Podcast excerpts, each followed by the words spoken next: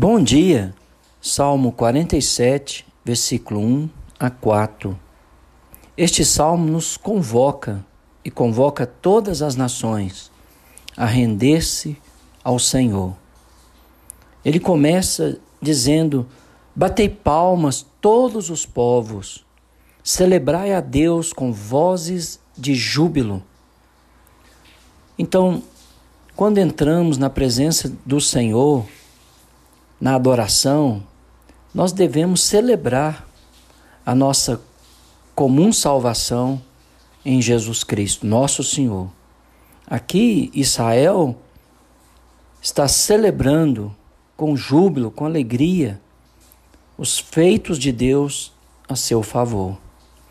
Muito mais nós devemos, por meio de Jesus Cristo, apresentar fruto de louvor, que são lábios que confessam o seu nome, mas com celebração, com júbilo, porque o Senhor, da mesma forma que resgatou Israel,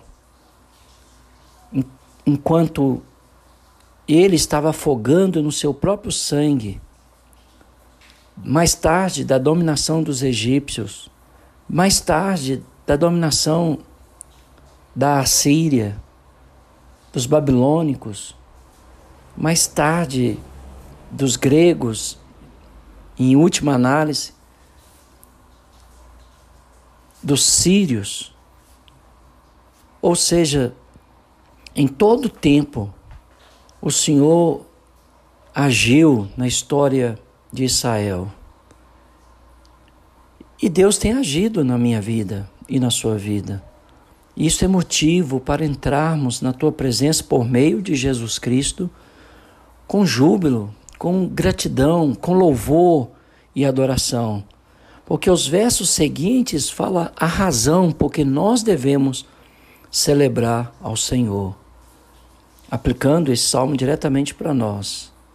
Aqui era um salmo de adoração ao Senhor convocando todos os povos no tempo do salmista a orar e adorar e louvar o Senhor.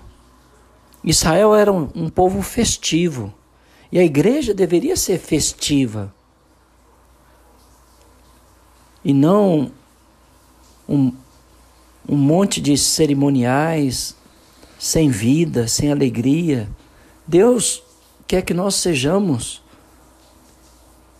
felizes, jubilosos na Sua presença, pois o Senhor Altíssimo é tremendo, é o grande Rei de toda a terra.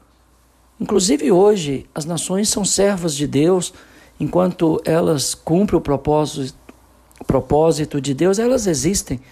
Deixando de cumprir, Deus dá fim nelas.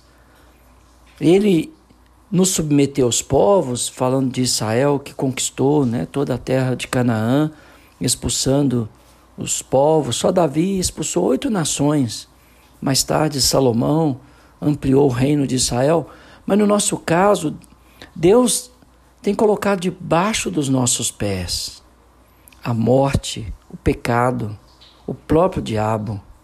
A Bíblia diz que Deus esmagaria Satanás debaixo dos nossos pés nos mostrando que somos vitoriosos por meio de Jesus Cristo, nosso Senhor. Nunca esqueça, não é pela sua força, nem pela minha capacidade ou força, é pela força do Senhor.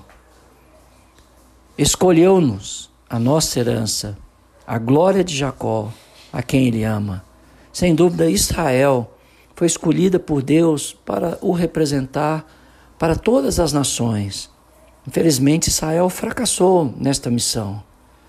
Daí surgiu um pequeno resto que também tinha por objetivo anunciar o Senhor a todas as demais nações. Infelizmente, o pequeno resto ou remanescente justo também falhou. Veio Jesus, ele proclamou a sua mensagem fielmente a todas as nações.